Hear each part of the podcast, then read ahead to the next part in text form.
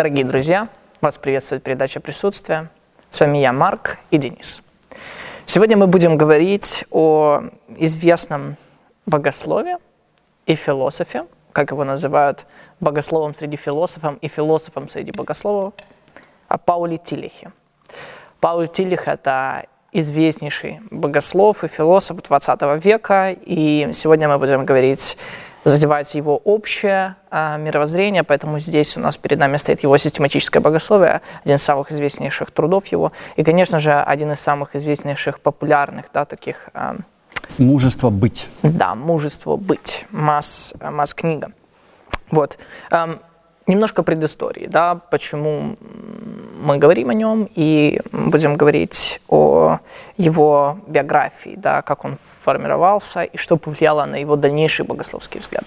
Вот с точки зрения предыстории, именно в контексте нашей передачи, мне кажется, важно было бы сейчас включить э, Тиллиха уже не косвенно, а прямо, потому что мы часто затрагиваем темы богословия, э, обсуждая более конкретно другие темы, будь то стоицизм, привычки, поток, мировоззрение, счастье и так далее. Но сейчас, мне кажется, пришло время обратиться к одному из тех богословов, которые, в принципе, наиболее непосредственно выразили то богословие, которое мы э, затрагиваем вскользь в наших предыдущих передачах. Тилих — это один из тех, вот мы перед началом передачи спорили насчет, ну не спорили, а, как бы разговаривали по поводу того, какие богословы 20 века самые великие, и я сказал, что среди протестантских э, Тиллих и Барт, э, наверное, входят в двойку самых серьезных. Есть еще Банхофер со стороны, э, скажем, этой линии, которая идет от Лютера, лютеранских богословов. Mm-hmm. Есть линия от Лютера к Банхоферу и к Тиллиху, то есть это доведение Лютера, можно сказать, до предела. Это такое очеловечивание э, Христа. И другая линия — это Кальвин, которая ведет к Барту. Конечно, тоже очень неровная, особенно учитывая то, э, ну, не всегда, не всегда полное принятие современными кальвинистами Барта. Но, тем не менее, это линия, и здесь тоже есть явная наследственность Э, в чем-то даже противоположное лютеранскому богословию, где Бог, где Христос э, воспринимается прежде всего именно как человек, который страдает, человек, который э, принял распятие на кресте. И разница по сравнению с этим подходом у Кальвина и у Барта, который наоборот, можно сказать, рассматривает человечество и всю историю через это откровение э, Бога через Христа. Ну, об этом подробнее потом. Да, я бы здесь, может быть, добавил то, что э, можно считать Рудольфа Бультмана еще одним из таких да, самых известнейших, да, и самых важных богословов 20 века. И он, конечно же, тоже относится э, к лютеранскому крылу. Да, и Денис уже затронул эту тему, и мы сейчас немножко поговорим больше о э, происхождении да, Пауля Цилиха. Он родился в Пруссии в 1886 году и был э, сыном пастора, лютеранского пастора. Позже его отец станет э, епископом. И вообще роль его отца значительно повлияла на его богословие в дальнейшем. Но, наверное, самыми значительными этапами будет... Э, его учеба. Он учился на а, теолога, богослова, и, кстати, в одном из университетов он а, имел возможность общаться лично с Хайдегером. Мы об этом тоже будем говорить чуть позже. Э, в 1912 году он становится пастором, и вскоре начинается Первая мировая война, куда он идет капелланом. И как он позже пишет в своей биографии, рассказывая о себе, в 1914 году он переживает такой вот э, экзистенциальный опыт – Э, так называемый, что определит его богословие в будущем. В одну ночь умирают все его друзья. Абсолютно все. Насколько я понимаю, тут речь шла о капелланах, но, возможно, и о тех, с кем э, он был в одной части.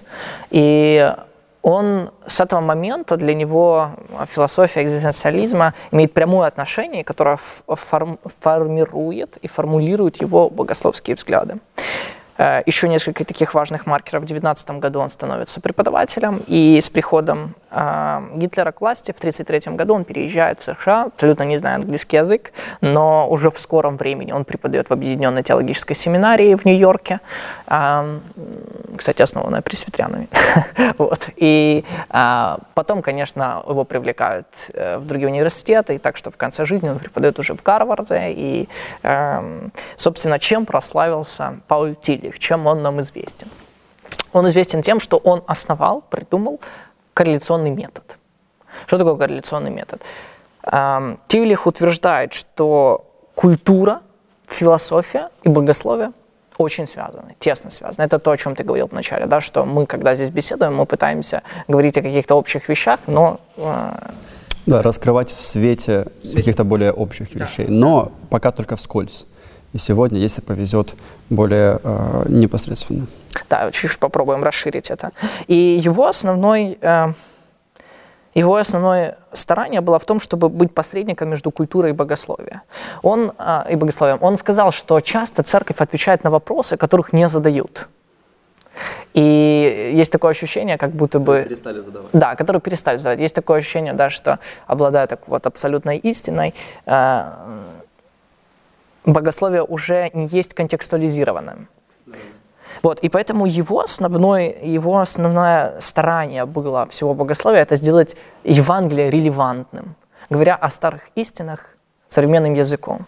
Поэтому он, э, он говорит, что нужно смотреть на культурный контекст, нужно смотреть на те вопросы, которые задает культура, и отвечать на них языком богословия или символами богословия.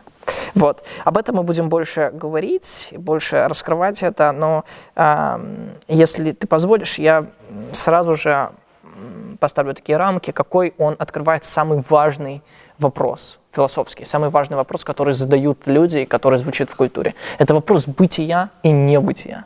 И поэтому не случайно перед нами стоит книга «Мужество быть», которая стала одной из самых-самых известных книг Паула Тилиха, потому что э, вот этот сборник э, систематического богословия в трех томах, э, здесь у нас два тома в одной книге, э, это больше известно среди академического мира.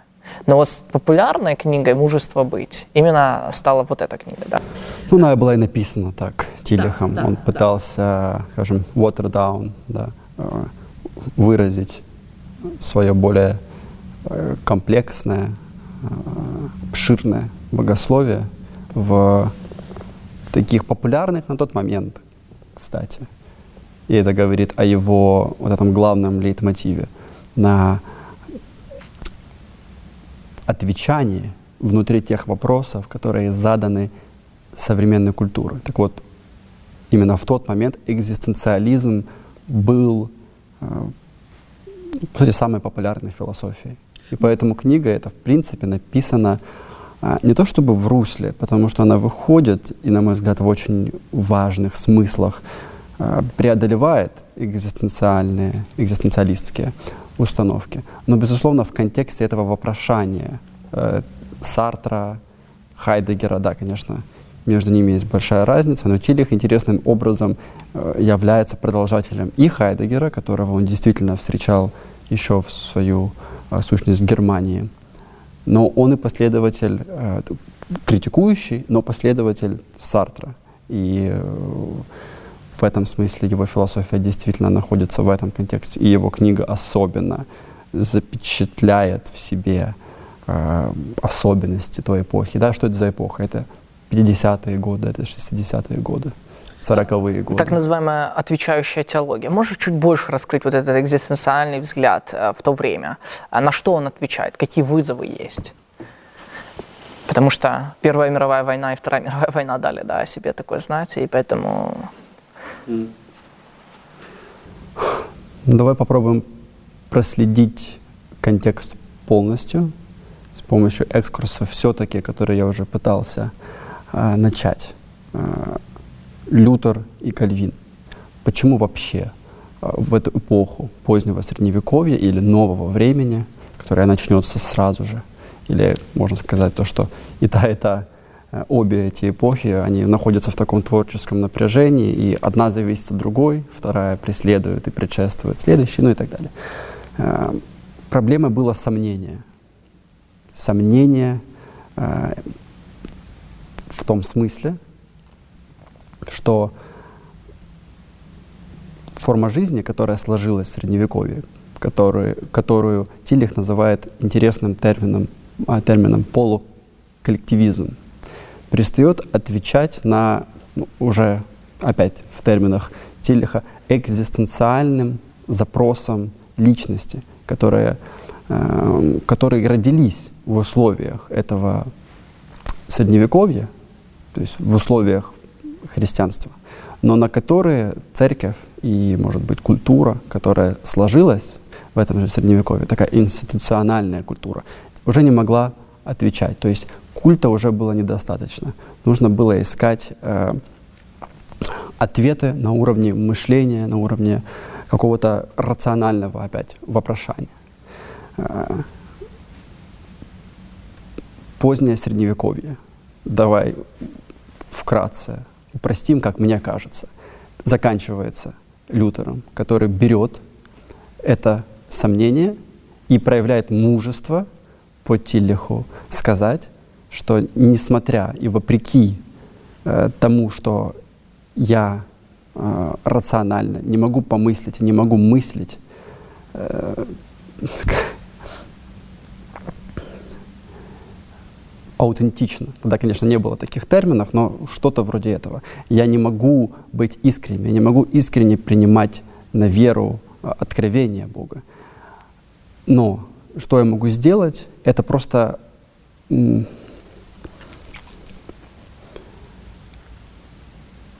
раскрыть себя окончательно и кардинально перед этим откровением. То есть поместить свою веру именно в те утверждения, и он, как и Кальвин, уже начинает воспринимать Библию как, этот, как набор утверждений. Не только как набор утверждений, но прежде всего я могу поместить э, свою веру в этот набор утверждений и стать свободным для того, чтобы да, и это же период становления национальных государств, отделения светского от, э, э, от, от церковного, да, чтобы стать свободным. И Лютер, кстати, бросает свой августинский да, монашеский орден, он женится на другой женщине, которая тоже была, по-моему, монашкой. В общем, он освобождает себя для того, чтобы жить согласно своей совести, да, чтобы вот иметь мужество стоять там, где я стою, да, э, в его легендарных фразах во время Вормского, да, Вор, Вормского собрания, да, да. Э, то есть это, это жизнь согласно со, э, согласно со своей совестью. Но здесь стоит уточнить, что совесть, которая подчинена Слову Божьему. То есть для него важным вот этот акцент именно на Слове Божьем как абсолютном истинном откровении, которое определяет и мою совесть в том числе. Да.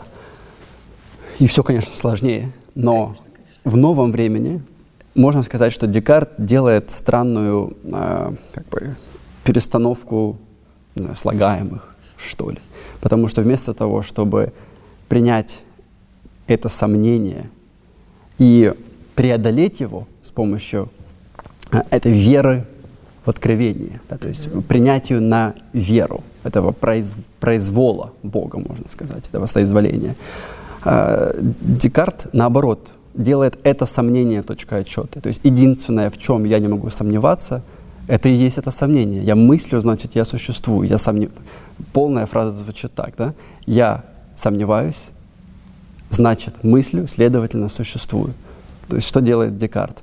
Он э, вот Тиллих в своей книге очень любит говорить о том, как люди берут ничто мира или пустоту, или бессмысленность в себя. То есть это мужество взять э, какую-то проблему на себя. Это ровно то, что делает Декарт. Это проблема, которая сложилась в поз позднем Средневековье из-за многих факторов. Да, из-за, э, ну, отчасти из-за схоластической философии, из-за из схоластики. Когда мы перестали, то есть номиналисты, это течение философии появилось как, э, как скептицизм, как сомнение в том, что наши названия, которые мы даем э, миру, даем вещам мира, вообще отвечают какой-то реальности. Может, на самом деле это просто ноумены, да, отсюда номинализм, название. В общем, это сомнение для Декарта становится не проблемой, а становимся, а становится, да, эврика. Теперь мы можем считать вот это субъективное «я», это сомневающееся когито, да, мышление э, рациональное, точка отчет. То есть единственное, что для Декарта не поддается сомнению, это «я», да, «я» с большой буквы, это моя личность. С этого начинается новое время. Новое время —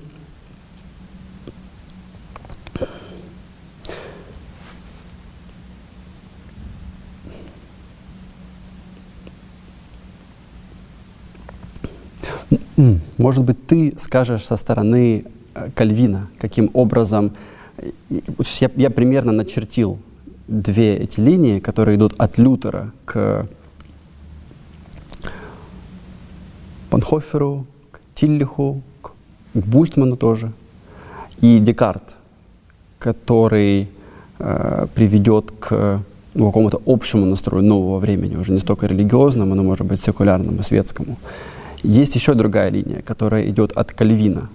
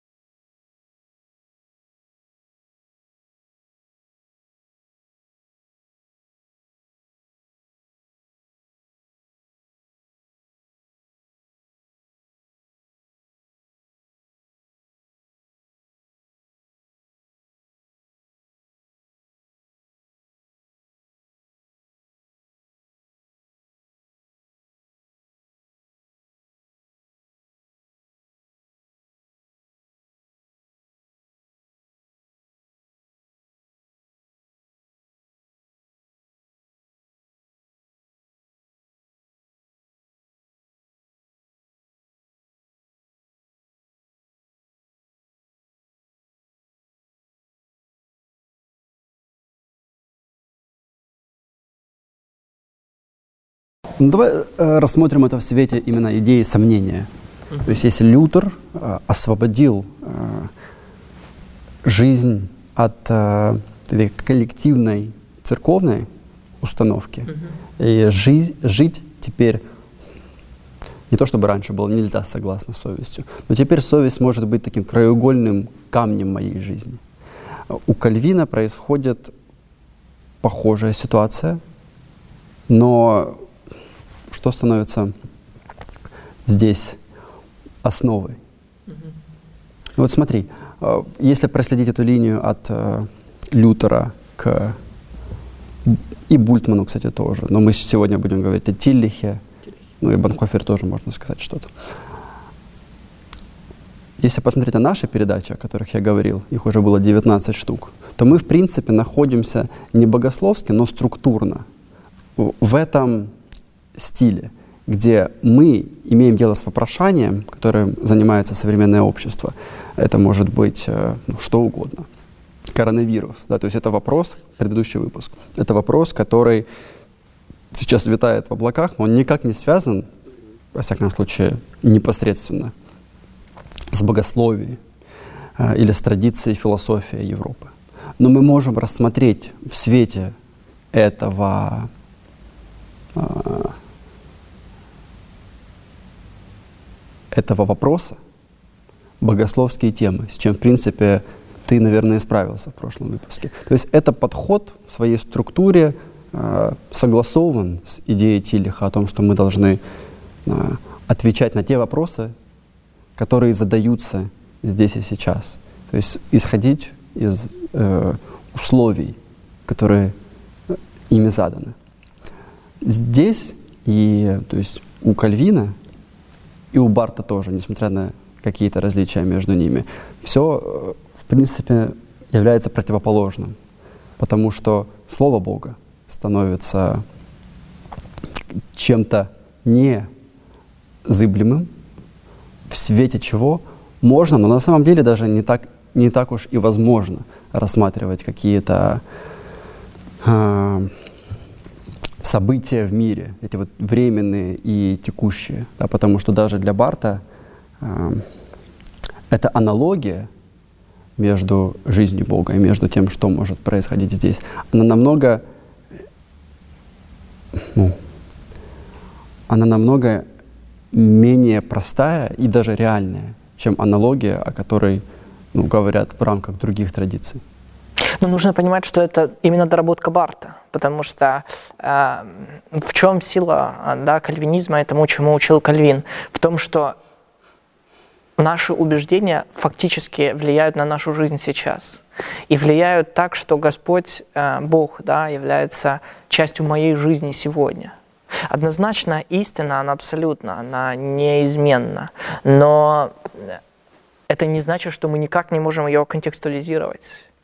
И очень известные последователи да, э, кальвина и кальвинизма, они именно этим и занимаются, тем, что э, мы говорим старые вещи, да, старые истины, но говорим их э, в контексте. Потому что невозможно, невозможно нести истину вне контекста. Мы так устроены, как люди. Именно поэтому в нашей передаче мы стараемся э, быть в контексте, да, рассматривать актуальные книги, популярные книги и реагировать на те события, которые есть в нашей стране и вообще в мире сейчас. Вот. Поэтому вот так вот. Я думаю, что, конечно, основание, э, основание – это Слово Божье. И что сделал Кальвин? Он э, продолжил дело Лютера в освобождении человеческой совести от напластований, которые делала церковь, традиция и так далее, и так далее. Он сказал, что наша совесть, она ограничена только Словом Божьим. И мы должны э, подтачивать нашу, нашу совесть относительно того, что говорит Слово.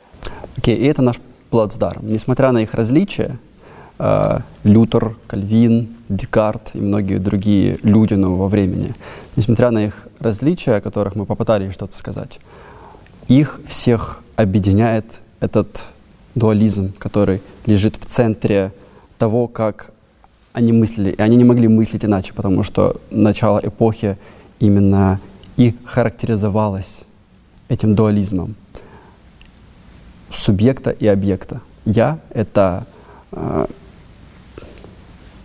источник мышления или этот процесс мышления, ход мышления, который сталкивается с окружающим миром как с набором объектов для моего познания, для моего изучения. Это очень мощная э, в целом структура, которая лежит в основе научного познания. Наука основана на том, что мое субъективное знание с помощью эксперимента или с помощью рационального рассуждения может прийти к определенным истинам по поводу того, как устроены эти, или как можно упорядочить эти объекты в мире, эти вещи в мире. Это мощный механизм, это мощная технология по поводу решения проблем, да, то есть решения задач, с которыми сталкивается человек, потому что, ну, как известно, развитие науки связано с появлением новых технологий, с, с, с новыми способами упорядочивать окружающий мир в соответствии с запросами человека, будь то запросы э, чисто физического характера, то есть как появление э, машин, появление ну, самых разных способов для удов- удовлетворения физических потребностей человека, будь то какие-то другие э, потребности, как, например, освобождение человека от ручного э, труда для того, чтобы он мог заняться чем-то более ну, человечным, так сказать. Э, так вот, это тройка мыслителей задала тон во многом для того, что стало происходить и с тем, э, как начала развиваться западная, европейская в целом цивилизация в новом времени. И наконец-то можно вернуться к Тиллиху. Там, где появляется Тиллих, в, он взрослеет да, во времена начала 20 века, ситуация становится такой, что этот дуализм начинает рассматриваться людьми как очень большая проблема. То есть то, что имело освобождающий, поистине освобождающий эффект для Лютера, Декарта, вот это принятие э, за основу этого сомнения, для того, чтобы мы могли изучать мир, для того, чтобы мы могли жить в согласии с совестью, жить в согласии с Богом, как, как бы голосом этой совести, который говорит с нами через окружающий мир. Э, для людей, э, не для всех, конечно, но для эпохи, как для этой, такого выражения чаяний наиболее ну, интересующихся этими вопросами людей, для людей начала XX века, прежде всего Гуссерля и Хайдегера, вся эта установка станет устаревшей и очень проблематичной. Э, Тилих был учеником и последователем во многом, э, во многих вопросах э, Хайдегера. Но стоит сразу же сказать о их главном отличии. В то время как Хайдегер отнесся к наступлению национал-социализма, да, то есть э, Гитлера и нацизма в Германии, как к чему-то чуть ли не должному, то есть он даже принял э, пост ректора Фрайбургского университета, от которого он отказался через год, если я не ошибаюсь, но он успел на посту произнести речь, которая, в принципе, э, принимала нацизм как нечто э, соразмерное и даже правильное э, для Германии. Тиллих в очень и это очень выгодное отличие от Тиллиха. Тиллих сразу же увидел в нацизме то, чем он является, и ну, поки, покинул Германию. Э, Банхофер сделал еще более интересную вещь. Он э, э, остался в Германии и начал бороться с режимом, закончив в итоге жизнь э, из-за этой борьбы. Э, но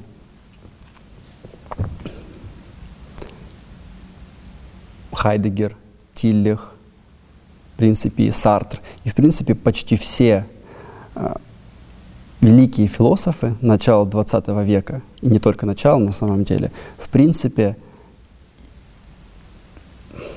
в основе не так, основой того, а, что они хотели сделать, было преодоление этого разделения на субъект и объект, этого декартовского дуализма. Хайдегер из этих людей просто был наиболее отчасти последовательным, отчасти наиболее загадочным, отчасти просто наиболее смышленым, что ли. Хайдегер, можно сказать, выразил всю эту проблему наиболее Э, ясным образом. Он связал это с богословием. Именно поэтому это так важно для Тильдиха. Хайдегер сказал, что э, мы забыли о вопросе бытия. Мы отвечали на вопросы важные, но менее, фундам, менее фундаментального, менее антологического характера. Но мы э, забыли о том, что значит быть. И здесь начинается критика богословия, то, что называет, э, то есть определенного рода богословия, которое Хайдегер называет онтотеологией. Да? Идея о том, что Бог — это одно из существ, одно из этих вещей, с которым сталкивается я в мире. То есть это критика то есть того, что находится в сердце э, дуализма Декарта. Если мы рассматриваем в мир, мир как э, объект и нас как единственную точную точку отчета, то выходит, что даже Бог является не чем-то, что поддерживает бытие всего остального как таковое, а становится одним из этих объектов, с которыми мы сталкиваемся в мире. К чему это ведет? К самым разным для э, Хайдегера проблемам, для Тилиха тоже самым разным, и э, для нас каким-то другим. Но в целом это находится в сердце, и это, это является, наверное, а, точкой отчета, то есть стартовым, э, стартовой линией, что ли, для Тиллиха, для его трудов, для его э, мужества быть. Это, это проблема, как Хайдегер говорил, забвение бытия. Мы э, находимся внутри этой тюрьмы декартовского рационализма, где мы мыслим об окружающем мире, так как будто он наполнен чем-то реальным, но мертвым. Нет сомнения только во мне. Я познаю мир. Но мир может в целом меня обманывать. И с помощью научного эксперимента, как говорил эм, Бейкон, да, то есть мы можем насиловать природу, мы можем, э, как бы, то есть это его, это, это его, можно сказать, прямая речь, буквально он говорит о том, что с помощью пыток, да, torture, да, rape of nature, мы можем извлекать из нее истину. Да, мы можем вот так вот рассматривать мир. А, да, именно это становится главным объектом для критики Хайдегера. Но Тиллих, а, конечно, об отличиях Хайдегера и Тиллиха можно говорить э, бесконечно. Это не совсем благодатная почва для диалога. Давай просто скажем о том, что Тиллих усомнился в правомерности того, что Хайдегер говорил о богословии. Потому что в целом Хайдегер, несмотря на всю свою гениальность, почему-то решил, что вся история философии и богословия, то есть для него еще начиная с э, Декарта, то, боже, для Хайдегера начиная с Сократа, если я не ошибаюсь. Ну, Платон был особо главным Э, противником для э, Хайдегера. Э, вся эта история и богословие, и философия в Европе — это уход от проблемы бытия. То есть еще до сократические, совсем древние греческие философы, как Гераклит и Демокрит, Парменид, они еще что-то умели говорить о бытии, но потом мы совсем о нем забыли, потому что мы начали решать какие-то ну, более самоцентричные вопросы, что ли. Но Тилих, по сути, отвечает ему э, тем, что на самом деле в центре, во всяком случае, христианского, если мы уже ограничим, э, ограничим себя, э, наша тема для разговора, в центре христианского богословия, во всяком случае, лучшего христианского богословия, богословия всегда не было э, большой проблемы по поводу того, как Бог определяется. Отчасти, потому что не было и декартовского дуализма. Люди не мыслили в категориях того, что я — это точка отчета для познания мира, а весь мир — это как бы объект для эксгумации, да, для моего вскрытия, для того, чтобы я вскрыл его, как будто это труп. А, отцы церкви так не думали, безусловно, так не думали евангелисты, так не думал Павел. Для всех них Бог не был каким-то особо всесильным дополнением к миру, да, еще одной э, силой внутри мира. Но это Бог для них был э, корнем происходящего и не мог быть чем-то другим, просто по своей природе. То есть можно сказать, что это и становится плацдармом для Тиллиха, и для его уже потом ответвления свою э, э, свою теологию. Да, ты задела основную такую тему, да, основной базис, с чего он начинает. Он говорит, что основным вопросом это являются вопросы бытия и небытия, да, и поэтому вопросы бытия человека – это тот вопрос, который задает человек перед лицом небытия. И, почему есть что-то, да. а не нет ничего. Да, да. А, вот эти важные вопросы. И здесь важно то, что ты сказал последнее, это то, как определяли Бога до этого, да, и то, как Тилих э, хочет переосмыслить это. У Телиха есть такая известная, известный постулат. Он говорит, Бога не существует. И э, если здесь остановиться, ну, можно сказать, ну, атеист, о чем мы тут говорим, что он какой-то богослов, да, но он говорит в смысле того, что Бог не существует, как другие существа. Его вообще нельзя ставить в один ряд, потому что вот в чем суть существования. Существование всегда должно быть поддержано чем-то, само, самым, самим бытие как говорит об этом э, Тилих. А Бог и есть само бытие. Но если можно привести какую-то аналогию, это м, телевизор, например. Да? Для того, чтобы телевизор работал, нужно вставить штекер в розетку. Телевизор сам по себе не будет существовать, если не будет, э, не будет работать, если не будет э, электроэнергии. Да? И точно так же он рассуждает о человеке Телех. Он говорит, что э, человек существует только потому, что само бытие – собственно бытие, да, так он называет Бог, дает ему возможность существовать. То есть наше существование поддерживается. И все вокруг, то, что существует, тоже существует только на основании того, что бытие поддерживается. В то время как Бог является собственно бытие или само бытие, как об этом говорит э, Тилих.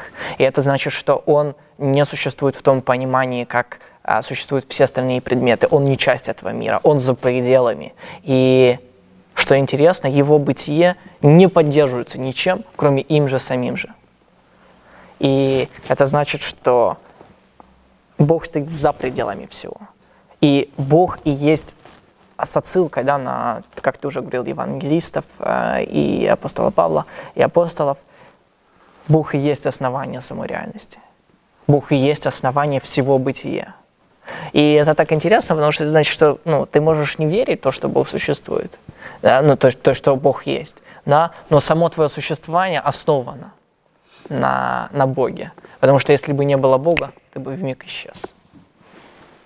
Вот такой вот основной вопрос э, задает эм, Тилих, и он а, дает на него ответ да, таким, таким образом. И также важно, что в понимании Тилиха Бог является абсолютно тран- трансцендентным. А, мы не можем о нем ничего говорить, мы можем рассуждать о нем только с помощью символов, символов веры. Не в смысле определения веры, потому что, а в смысле э, богословской символики, которая у нас есть. То есть все то, о чем мы говорим о Боге, на самом деле это только символы, которые отражают. И для него это очень важный постулат, что Бог есть тайна. И они, потому что, и, потому или что, чудо. или чудо, да. Почему? Потому что если мы находимся в этой плоскости существования, то значит, что мы все поддерживаемые существа. Поэтому мы не можем в полной мере рассуждать о бытие, а само, а собственно бытие, которое ничем не поддерживается. Вот из этой логики истекает этот постулат. Поэтому здесь для э, Тилиха очень важен вот этот философский вопрос и теологический ответ. Он связывает богословие и философию, и он много об этом говорит. И, собственно, его богословский теологический ответ заключается в том, что Бог и есть само бытие. Он основание бытия, и все находится в нем. И окончательный ответ, который он дает, это новое бытие в Иисусе, как в Мессии в Иисусе, как во Христе, потому что Мессия, да, это, это эм, он рассматривает образ Христа тоже как символ э, бесконечного в конечном. И для него очень важно, чтобы каждый э, смог стать причастником этого Мессии, как Мессии, да, Христа. Ну, давай, может, поговорим о том, а, какие Какие мы здесь видим, может быть, позитивные тенденции, да, я имею в виду, что это, к чему ведут такие выводы, да, такие постулаты, каким выводам, и может быть, что здесь мы видим проблемного, проблематичного? А вы начнем с проблематичного. Давай. Из себя. Из меня, хорошо. Да, критика.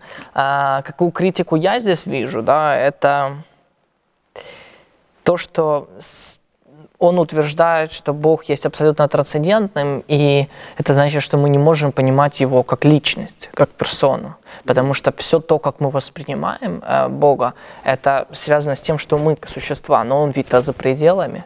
Поэтому то, что Бог говорит и обращается к нам как личность, это всего лишь образ, это всего лишь символ. И наибольшим да, символом становится Христос. Поэтому здесь сразу возникает вопрос о том, представляет ли Бога как личность, как персону Тилих. Это большой вопрос. И, соответственно, отсюда, отсюда истекает то, что он больше говорит о символическом понимании Иисуса, чем историческом. То есть он, конечно же, верит в исторического Иисуса, но, тем не менее, а, он об этом мало говорит. Для меня еще самой большой проблемой, как для кальвиниста, есть то, что а, в его работах абсолютно сложно найти какие-то отсылки на Библию он а, как будто бы не оперирует. Он больше отсылается, отсылается к стоикам, больше отходит к, а, к Аристотелю, а, к, к, к Платону. Ну, заметь, что отчасти это напоминает и нас. Потому да, что мы не так часто отсылаемся. Совершенно верно, да. Но а, мне кажется, наши рассуждения, они построены да, на Библии. Ну, по крайней мере, мы, мы об этом... Ну, на это можно надеяться. Надеяться, да. Вот. для меня еще важным, да, это то, что... А, ну да, вот эти такие основные моменты. И ключевым, конечно, для меня таким камнем преткновения это отсутствует персонализм Бога. То есть Бога как персона, как личность. А для меня это очень важно. Для меня это буквально основа.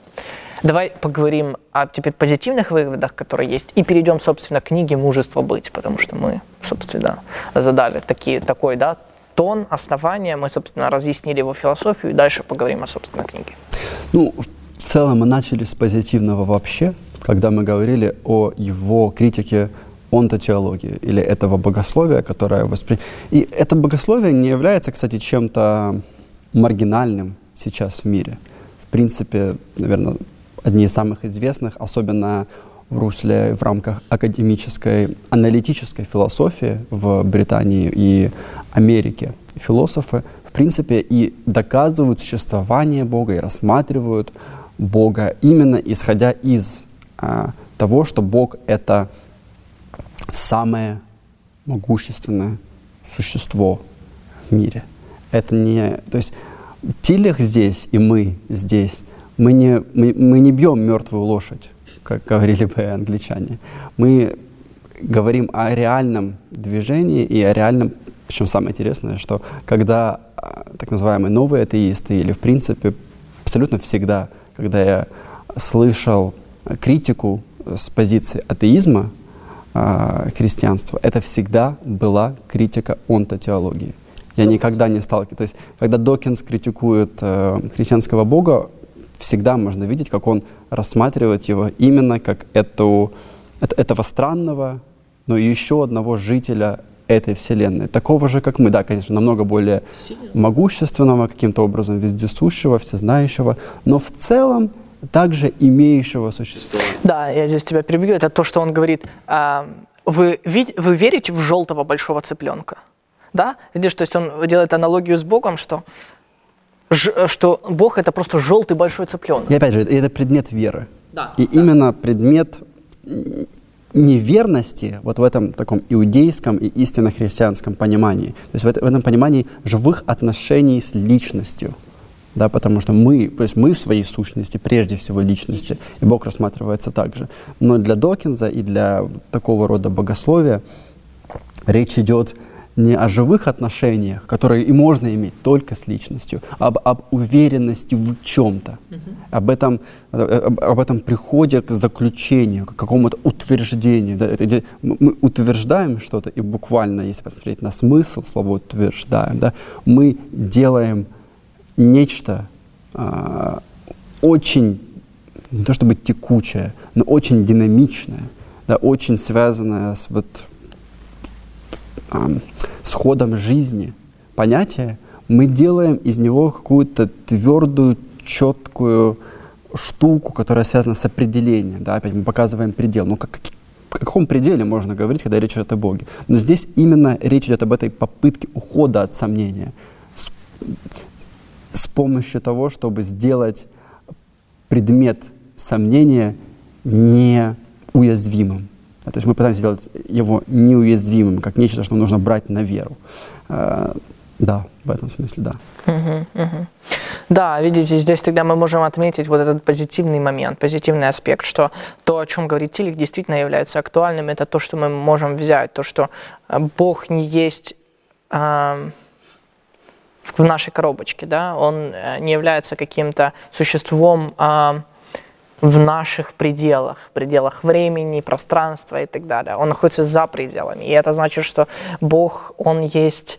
Э, абсолютная сумма совершенств, которая и есть основание для нашего бытия, для нашей реальности. Ничто не существует само по себе, потому что все корнями идет к самому бытие. И любое бытие, оно является всего лишь продолжением собственного бытия. И это действительно очень важный тезис, который мы отмечаем как позитивный, как э, важный да, в утверждении Павла Телеха. И действительно, часто приходится бороться именно с таким пониманием Бога, как э, большого дракона, большого единорога, что-то, что существует, и мы хотим э, заставить людей верить в что-то невозможное, да.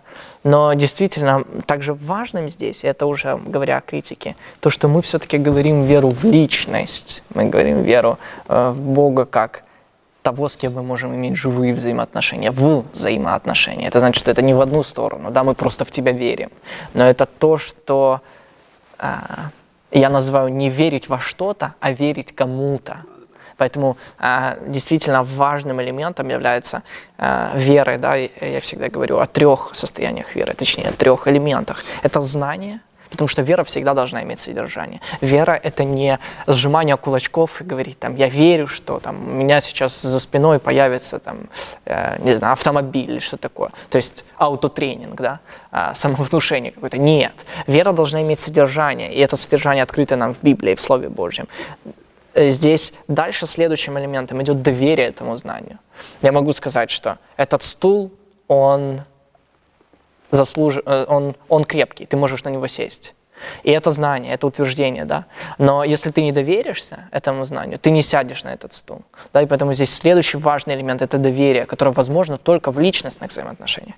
И третье – это то, что уже приходит с, а, после знания и доверия этому открытому Богом знанию. Это уверенность уверенность в Боге, уверенность, если хочешь, опытность, да, это уверенность в личности, которая открыла себя. Потому что мы говорим, что... Я здесь э, где-то тоже хочу провести критику, э, критику Телеха в том, что он говорит, что мы не можем рассуждать о Боге, потому что э, только с помощью символов. Но я с этим не согласен, потому что, конечно, мы не можем рассуждать о Боге, если бы Он нам не открылся. Я бы ничего не знал о тебе, если бы ты мне не рассказал. В этом и суть взаимоотношений, то, что это открытие. Но я верю в то, что Бог открыл себя, явил себя и открыл нам знания. И это открыто и в природе, и в совести, и в истории, и прежде всего в Слове Божьем. И это значит, что мы можем довериться этому знанию и рассуждать на основании этого знания. И эм, я не думаю, что оно является каким-то символичным, хотя мы часто используем символический язык. Ну, смотрите, здесь интересная дуга, потому что у Лютера вообще не было проблем с э, пониманием того, что Бог реально открылся, и это не символ. Это, это, это не символ в плохом смысле слова символ, да, во всяком случае. Да? Э, теология крусис, да, теология креста для Лютера э, в принципе и состоит в том, что это конкретное открытие не является аналогией или символом, а является центром, от которого мы уже можем потом исходить для того, чтобы понять что-либо еще. Да, то есть все должно быть увидено глазами, которые смотрят несчастно и страдальчески с креста. Э, то есть в каком-то смысле Паул, Паул Тилих является продолжателем Лютера, но при этом он закручивает дугу и приходит, в принципе, отчасти к позиции, которая напоминает Барта, кстати. Э, Барт тоже мог позволить себе написать что-то вроде того, что Христос — это то есть живой исторический Христос, это вуаль для вечного логоса, как второй личности да, да. Э, Богу. То есть в этом смысле они оба, ну, ну, э, достаточно не близки в какой-то мере нам с тобой, насколько я понимаю. Угу. Да, да, да. Именно поэтому их относят, собственно, к неолибералам, неолибералам, да, то есть потому что они, собственно, отвергают такие основные а, базисные вещи. Хорошо, ну давай теперь перейдем, собственно, к а, этой знаменитой книге «Мужество быть». Мы много порассуждали о его философии, а, собственно, мужество быть и есть воплощение, да, его там... Как здесь понимать мужество быть, что это за название такое? Courage to be. Ну, ну, название, безусловно, отсылка к э, Шекспиру и к вечному вопросу Гамлета «быть или не быть». Э, вот буквально сегодня мы читали с тобой эм, послесловие или комментарий переводчика Ольги Седоковой. Ольга Седокова к, переводила, представляете, 30 лет назад. К, к этой книге. И э, в котором она говорила о том, что как, как, каким, каким образом шекспировский ответ – Э, ей ближе, и, наверное, нам тоже ближе, чем ответы, которые предлагают эти, безусловно, великие э, богословы, как э, Тилях или даже о Достоевском шла речь в послесловии. Ответ Шекспира связан с дружбой. Он связан с тем, что является природой личности. Личность — это не то, что делает меня абсолютно э, самостоятельным и автономным, и то, что отделяет меня от окружающих людей. Как бы некоторая моя особенность, которая не сводится э, к моим отношениям с окружающим людям. Но наоборот, личность — это то, что растет, это то, что культивируется внутри истории. То есть внутри этих конкретных событий, которые случаются в действительности. Кстати, в этом же отсюда, да, из- из-за этого понимания личности, да, то, то есть, смотри, несмотря на то, что Тиллих э, является большим критиком Декарта и нового времени, этого понимания э, жизни как чем-то, что мы владеем, да, то есть как чем-то, к чему мы относимся, как к мертвому объекту. Но, несмотря на это, Тиллих, и он в этом не виноват. В то время об этом еще сложно было говорить так, как об этом говорят сейчас. Еще не было, э, еще не было богословия другого, да. которое сейчас есть в таком, э, таком обличии, в котором есть. Еще не было э, персонализма, еще не было Иоанна Дизиулоса, этого греческого богослова. А, то есть он понимает личность прежде всего как именно индивидуальность, в то время как Седокова пытается показать, что личность выстраивается, лучше сказать, э, вырастает в процессе. То есть это динамическая категория, которая вырастает э, и становится собой в процессе этих временных, непостоянных, да, недальновидных очень часто, но конкретных отношений с окружающими людьми. И именно это не позволяет Тилиху отнестись к Христу как не очередному символу, как вуале, того, что является, то есть то, что он может заметить, заметить как это а, а, опять относит его к Декарту. То есть Христос это не какой-то конечный объект, который корреляционно отвечает внутри его мышления, а которое как раз и является основой для мира, какому-то какой-то идеи, и заметь, здесь и платонизмом уже пахнет, и гностицизмом, но не обязательно в плохом смысле, но в смысле хорошего богословия, да, в плохом смысле. Тут пахнет уже идеей о том, что у меня в голове есть представление о вечном логосе. А то, что здесь я встречаю в мире, то, что открывается мне, это красивый символ, это красивое откровение этого. Но которое нужно коррелировать, которое нужно просматривать по аналогии по отношению к тому, что я могу помыслить. Да, я такой великий мыслитель могу помыслить. Но для тебя и для меня, я надеюсь, во всяком случае, хотя бы на словах, э, все э, с ног на голову переворачивается. Потому что здесь наоборот, как раз те э, временные, недальновидные, странные, обмолвки. Заметьте, из чего, кстати, составлено Евангелие, да? как, как, как все любят говорить, но вот давай обратим внимание очень четко. Это не учение. Почему достаточно известный э, Госпел, да, Евангелие от Фомы гностическое не вошло в канон? Потому что обрати, обрати внимание на характеристики этого Евангелия. В принципе, там не важно, когда происходят эти события. То есть, когда они происходят в начале служения Христа или после воскресения. В основном после воскресения, то есть тогда, когда уже у Христа появилась слава, и он начинает произносить свое учение, потому что теперь оно оправдано. Но там нет внимания к историческим деталям, каким-то разговорам конкретными людьми, к ходам событий, с этой конкретикой. Здесь этого ничего нету. И поэтому это Евангелие считается гностическим. Не обязательно прямо в э, абсолютно негативном смысле, но в том смысле, то, что вот это как раз и есть онтотеология. Но канон христианства не является онтотеологией. Там, там нет этой ошибки, отождествления бытия с тем, что мы, с тем, что мы сталкиваемся здесь. А, то есть и, заметь, как, как это связано с критикой атеистами э, религии, как таковых и христианством в частности. А, а да, да, последнее. Они критикуют христианства таким образом, что христианство выставляется в свете э, надприродности, да, то есть supernatural, с чем-то сверхъестественного в том смысле, что реальный мир не берется всерьез. То есть люди живут внутри своей головы, придумывают себе каких-то ангелов и так далее. Но если обратить внимание на богословие, о котором мы сегодня говорим, то как раз здесь противоположность. Здесь Христос, то есть конкретный исторический человек, не является представителем, ну, для Тилиха является, к сожалению, но и тут наша критика Тилиха, наверное, начинается по-настоящему.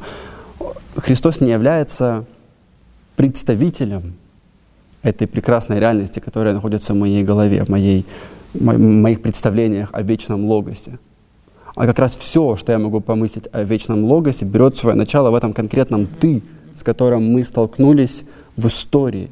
Не мы конкретно, но через нашу историю, через культуру, через этот культ, который воспроизводится с помощью литургии или с помощью ну, даже разговора по-хорошему, да, с помощью просто диалога. Мы сталкиваемся с Христом как одним из нас в этом смысле. То есть мы не делим реальность на какой-то дополнительный мир вечных небес и на то, что здесь происходит и сейчас. Но мы, наоборот, мы наделяем то, что происходит здесь и сейчас, этим космическим mm-hmm. смыслом. Да, именно поэтому для нас важно все, что здесь происходит, да, и э, происходит вот это, вот эта грань между сакральным и профанным, она стирается. И это очень важно, потому что это значит, что точно так же духовно участие в службе, как и мытье посуды, и если мы уберем эту а, предпосылку, то это значит, что все это развалится, и снова мы вернемся к тому, откуда шли. Я хочу прочитать э, определение мужества быть э, самого Пауля Тилиха. Мужество быть – это этический акт, в котором человек утверждает собственное бытие вопреки тем элементам своего существования, которые препятствуют его сущностному самоутверждению. То есть из этого определения следует, что а, мужество быть, или ну, отвечая да, вот тем самым названием своей книги на а, вопрос Гамлета «быть или не быть», он отвечает «быть», и он говорит, что для этого необходимо мужество. О части «быть» мы уже поговорили да, в философском обосновании, но видишь, что здесь он говорит, что а, есть определенные силы, которые противодействуют человеку, которые являются э, антагонистами, которые препятствуют тому, чтобы быть человеку. И для того, чтобы действительно быть, нужно мужество. Давай поговорим больше об этом качестве, об этом вот этом этическом акте, в котором человек утверждает собственное бытие.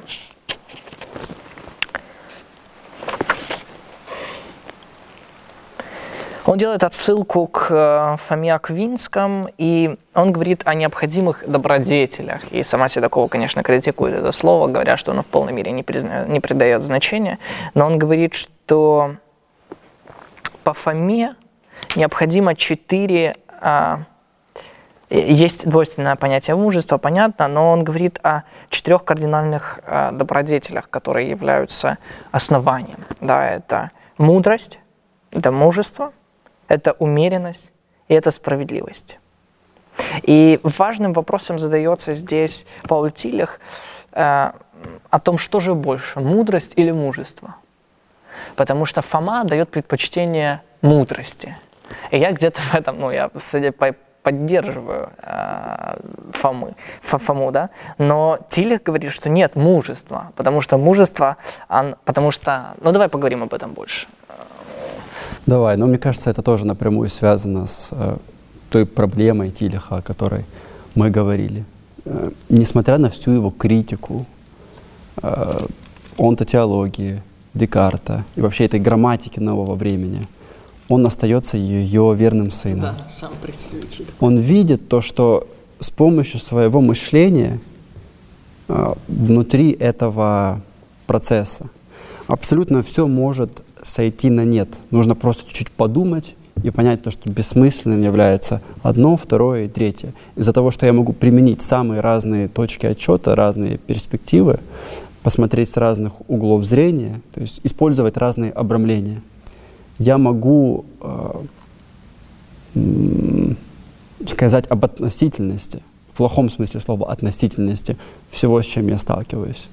И поэтому мудрость, как это старая добрая тропинка, дорожка, которая для людей средневековья, для людей библейских времен, для то есть, новозаветных и для людей ветхозаветных э, времен, всегда именно мудрость, вот этого, это, это аналогия между человеческой...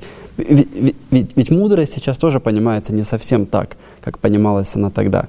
Во многих смыслах слово продолжает э, говорить том же измерении, потому что мудрый человек до сих пор для нас э, кажется э, человеком, который умеет не просто рассуждать, но жить правильно. Мудрый человек иной раз, может быть, не сможет произнести красивую речь, он, может быть, не сможет понять сложную задачу, но он подойдет к ней по-мудрому. Он, он, он выберет те задачи, которые нужно решать, чтобы жить правильной жизнью, чтобы жить божественной жизнью. И именно вот эта вот практическая мудрость для евреев, в принципе, все было практическим, но особенно мудрость.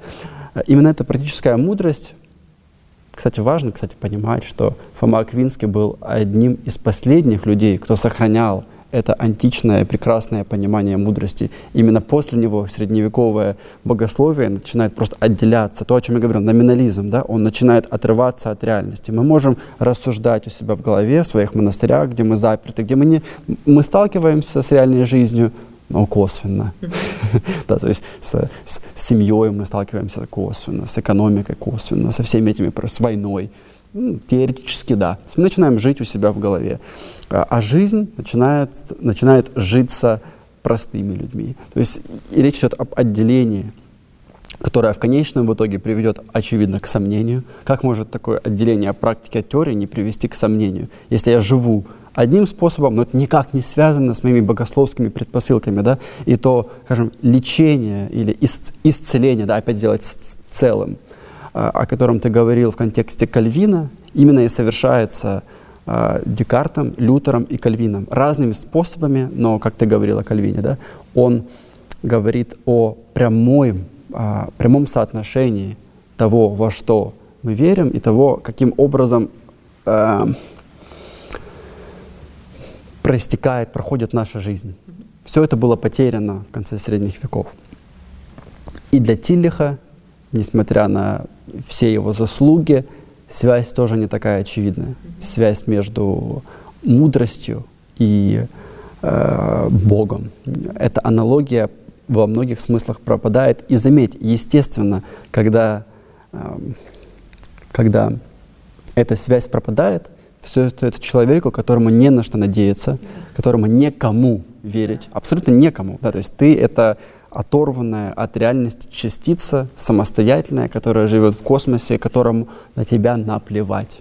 Естественно, в этом мире, в таком, такой богословской реальности, все, что остается, это просто быть мужественным. Почему мужественным? Потому что страшно. Да. В таком мире просто страшно. Угу. Вот это важно, то, что ты отметил. И я считаю, что этим он очень похож с э, Бартом.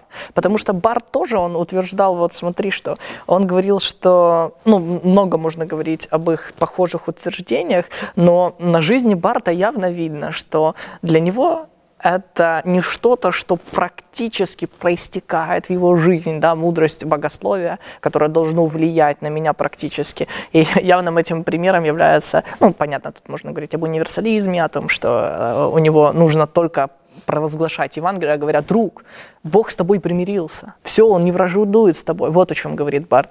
Но э, в жизни Барта это явно видно, что он жил э, на первом этаже у него жила его а, жена с детьми, а на втором этаже он жил со своей секретаршей. И по завещанию, потому что а зачем? Ну как, какая этика, какое, какая практическое благочестие? Нет, это, это оторвано, понимаешь? И по завещанию он похоронен вместе с ней в одной могиле. Представляешь? То есть а жена жила, все это видела, ну потому что нужно было, чтобы жена была, а вот секретарши, они там на отдых ездили вместе. То есть абсолютно нету применения практической вот этой мудрости, которая, кстати, в, евре... в еврейской культуре, в книге притч, одной из самых известных да, книг, а, мудрость определяется как следование за Богом. Буквально это можно перевести как следование по пятам. Знаешь, мне это напоминает образ э, отца, который идет по сугробам, и ребенок идет след в след, наступая, чтобы не провалиться в снег. И вот для того, чтобы нам обрести такую жизненную мудрость, нам нужно следовать за Богом. А за каким Богом мы следуем? Однозначно за личностным, однозначно за личностным. И для нас это просто восторг. Сам Бог, второе лицо Троица, Сын, предвечный Логос воплощается. И теперь он жил в такой же шкуре, как и я, он испытывал такие же искушения, как и я, он понимает меня. И именно поэтому для нас это великое утешение, что личностный Бог, Иисус Христос, является ходатаем за нас. И поэтому теперь это не какой-то безликий космос, э, или как здесь он связывает со стойками, да, какой-то безликий фатум. Нет, для нас это личностный Бог, который вершит все бытие, которое есть собственное бытие, и которое есть основанием бытия. И поэтому все, что происходит, Библия дает нам очень сильное ободрение. Любящим Бога, признанное позволение, все содействует на благо. Для меня это восторг, потому что это значит, что какие бы трудности ни происходили, здесь для меня уже важно не мужество, быть таким стойким воином, да, для меня важна доверие, вера, вера личности. Бога, личности Бога, который и есть действительно основанием этой реальности. И тут мы отметили весь позитив Тилиха. Да, живые отношения. И Седокова, кстати, тоже писала о том, что странным образом Тилих рассматривает высшее через низшее. Э, у тех же самых э, в Индии да, есть кшатрии, то есть есть определенные касты людей, которым присущи какие-то качества. И почти всегда Возьмем Платона. Мудрецы, философы идут сверху. Философия буквально значит любовь к мудрости. Это живые отношения с этим процессом логоса. Да? То есть, то есть такое анонимное христианство, как сказал бы э, Карл Раннер, наверное. Э, потом идут войны, и действительно мужество, важно, но на втором месте. И потом идет чисто практическое умение, ремесленничество и так далее. То есть можно, можно спорить о том, каким образом воины оказываются выше, чем какие-нибудь творческие ремесленники. Но в те времена это было нормально. И в принципе, ну, ну, суть не в первом, втором и третьем месте, а в том, что мудрость именно это философское э, отношение к жизни, созерцательное в большей степени, чем э, мужественное в этом узком смысле принятие в себя э, какой-то пустоты и зла. Да, в этом смысле. Ну, ты, ты интересно сказал про Барта и Стилихом, связав это с Стилихом, заметь, как оба они, в принципе, сталкиваются с реальностью. Есть эта известная история про то, как Барт э, работал, э, сидя у себя в кабинете, если я не ошибаюсь. Это не история, которая связана с ним, это история, которую он рассказывает про то, как он начал понимать свое богословие. Да? И в окно влетает кирпич, да. который полностью разбивает и заставляет взглянуть на себя. То есть реальность для него это именно не, не союз, как свадебный союз, как с чем-то, что-то, чему ты доверяешь, что ты любишь, во что ты бросился, как тот же самый Лютер, несмотря на всю мою критику Лютера. А это нечто, что иногда каким-то образом, как непрошенный гость, влетает в тебя, отвлекает, но в конечном итоге, несмотря на то, что, ну, хорошо, давай будем не критиковать Барта, а скажем, что он все-таки сам по себе рассматривает эту притчу про кирпич, как что-то, что имеет преобразовательный, преображающий эффект для богослова. А, ведь когда Барт начал заниматься работой в церкви, то есть работой с реальными людьми, он понял, что ему нужно радикально иначе отнестись к богословию. Если я не ошибаюсь, если не ошибаюсь у него, причем у него ход деятельности шел в противоположную сторону. Он начал работать с людьми и понял то, что нужно совсем иначе это делать, и нужно для этого пересмотреть богословие. Нужно, нужно, нужно написать труд, да, про, э, как называется его главный труд, не института церкви. Нет, это Кальвин, конечно. Сейчас... Э, ну, в общем, э, да, догматическое богословие. Догматическое богословие, да. Ну, я, ну, а, church dogmatic, все, церковная догматика, вот. Э, у Тилиха примерно та же самая история. Он был сыном епископа, он тоже жил в этом академическом пространстве, где он, в принципе, тоже отчасти не знал жизни, но он попадает в район Берлина, где он начинает служить да, а, да, пастырем, да, да. и сталкивается с рабочим классом. После чего он понимает то, что Э, нужно латать эту яму, или лучше сказать пропасть, которая возникла между реальной жизнью, между рабочим классом прежде всего э, в его случае, и богословием, которое проводится где-то в дебрях мышления. Э, потом, естественно, Тилиха совсем выбрасывает на берег реальной жизни, когда он попадает на войну. Он сам пишет о том, как он пошел на войну в целях проповедования того, что э, да, солдаты, нужно воевать, это дело Родины, но он находит себя в конце войны проповедующим только одно — смерть. Здесь есть смерть, ее нужно принять в себя. И с этого, возможно, начинается вот эта мужественная подоплека его творчества, его богословского творчества. Да, это встреча с бессмыслицей, война неоправдываема, в принципе, сама по себе. Это встреча с бессмыслицей, бессмысленностью и делает его богословие, и придает его богословию этот вкус какого-то стоического принятия себя, страдания и страха. Да, но я убежден, что у человека нет таких сил.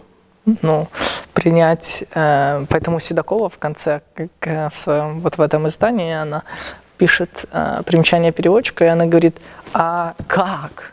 Как это реализовать? Она говорит, если не ради другого, mm да, то для него это, ну, то есть как человек может вот быть таким мужественным. И действительно, для него именно был переломным моментом, это момент Первой мировой войны, когда уже вот эти все предпосылки, они разбиваются, а реальность, когда он видит о том, что э, действительно на самом деле смерть, война и абсолютное непонимание, что с этим делать. Ты нашел, нашел цитату? Я нашел э, и она связана с тем, что э, мужество, о котором говорит Тиллих, это реальное мужество, но парадоксальным образом самые мужественные поступки, самые непонятные, необъяснимые, совершаются людьми, которые в конечном итоге, ну, давай скажем, положились не столько на себя, сколько доверились этой сети, отношений, в которых они находятся, этой основе mm-hmm. реальности, которая является любовь, в, несмотря на несмотря на твое положение в конкретной э, и запутанной очень реальности, которой всегда можно вернуться. По-моему,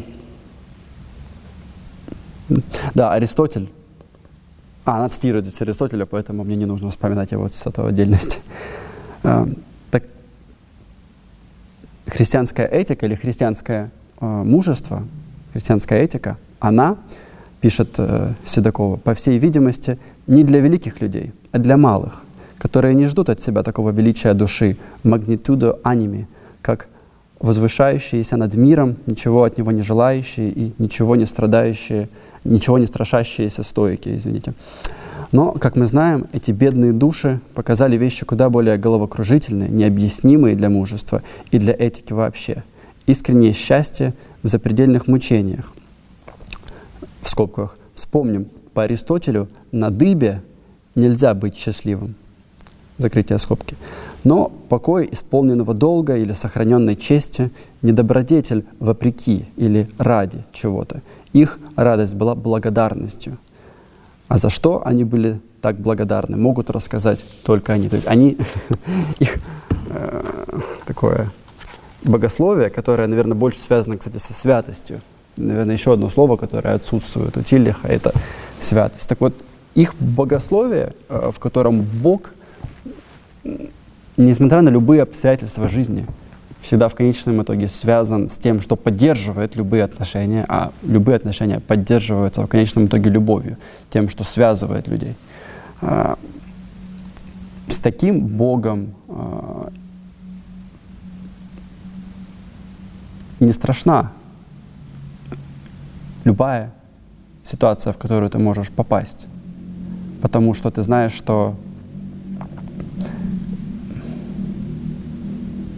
ничто не отнимет у тебя эти отношения, в которых ты уже находишься, в которых ты уже познан, уже признан и уже э, услышал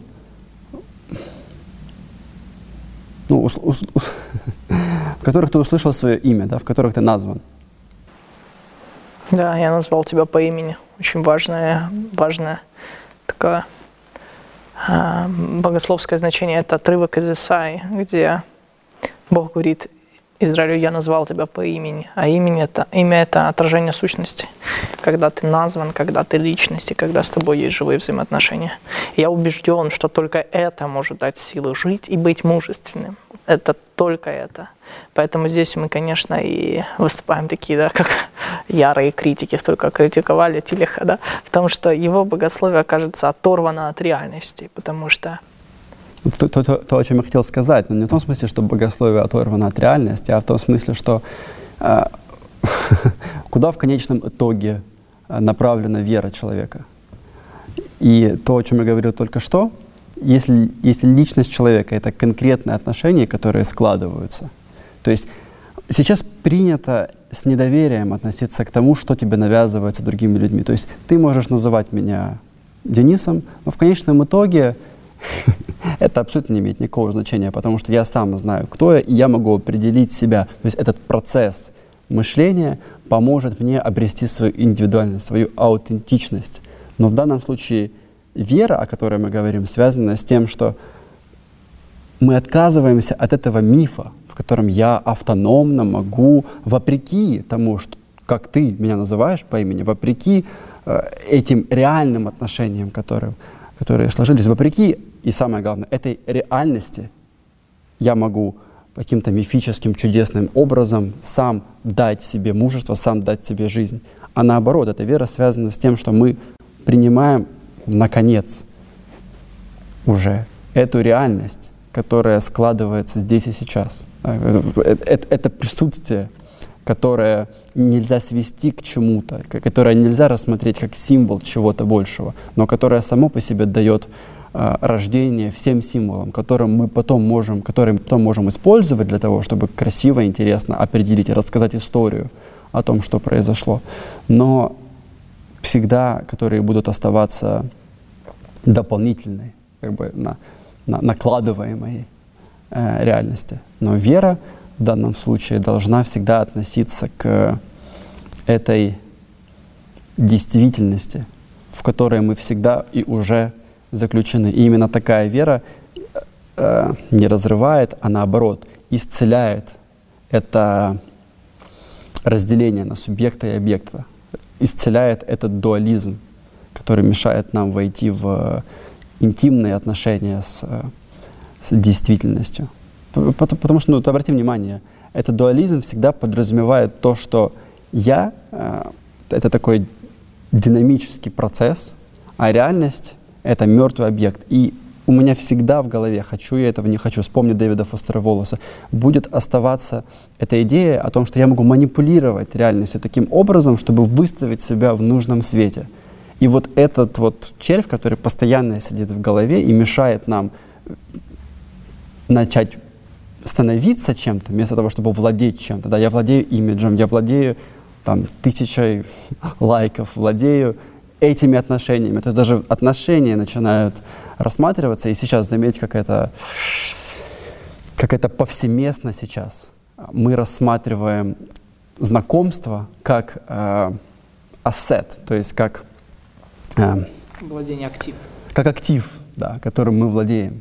Вместо того, чтобы э, вернуться, вместо того, чтобы вспомнить о том, что нам вообще-то нужно еще и быть, не просто владеть, нам нужно быть. Для того, чтобы быть, нам нужно отказаться от этого, от этого мифа, от этого мифа, который мешает нам да, расслабиться на самом деле. Расслабиться.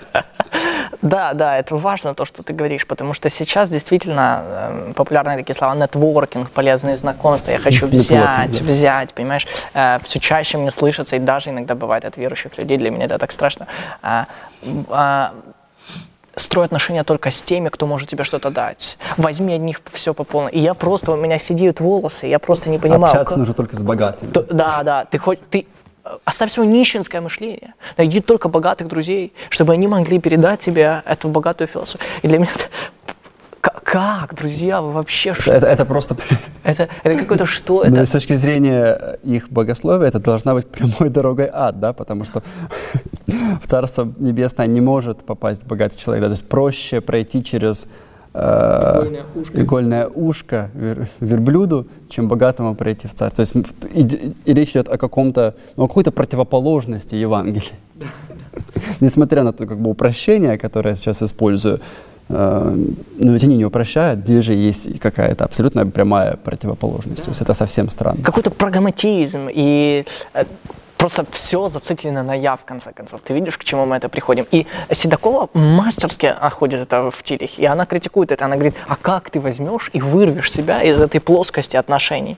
Но ну, ты разве не определяешься тем, что есть вокруг? Как ты, как личность, вот э, отсылаясь к одному поэту, скажу, что э, он сказал, для того, чтобы услышать себя, нужен другой, нужно говорить. И поэтому, а как ты себя вырвешь и скажешь «я», «бытие», «мужество», «быть», ну, это, это какие-то... Это самообман. самообман. Это миф самообман, потому что э, есть предел того, как я могу себя определять. Этот предел связан с тем, что я не могу быть познан сам собой, я не могу быть признан просто потому, что ну, глаз не может увидеть, э, глаз видит, только потому, что он не видит сам себя. Да. Да? То есть очки поэтому хорошие очки, потому что они не имеют э, какого-то рисунка на себе. Да, да? Да. Мы, мы, мы должны очистить их для того, чтобы увидеть лучше. Примерно такая же ситуация и здесь. Важно, видишь, важные темы мы с тобой подняли, отношения, личность, э, да, и... Да, Эдит Штайн говорила о том, что э, мы даже не можем увидеть свой затылок без другого человека. То есть да, да, даже наше тело не может быть э, полным, полностью открытым, э, открытым вне контекста этой э, паутины взаимоотношений. Да? Поэтому здесь и однозначно приобретает актуальность вот это богословие другого, да, что другой уже не ад, да, как любит говорить наш общий знакомый, другой становится раем. Друзья, мы говорили о Пауле Тилихе, о, о его знаменитой книге «Мужество быть», говорили о его богословии. С вами была передача «Присутствие». Денис Бакиров и Марк. Да, спасибо, что Спасибо большое.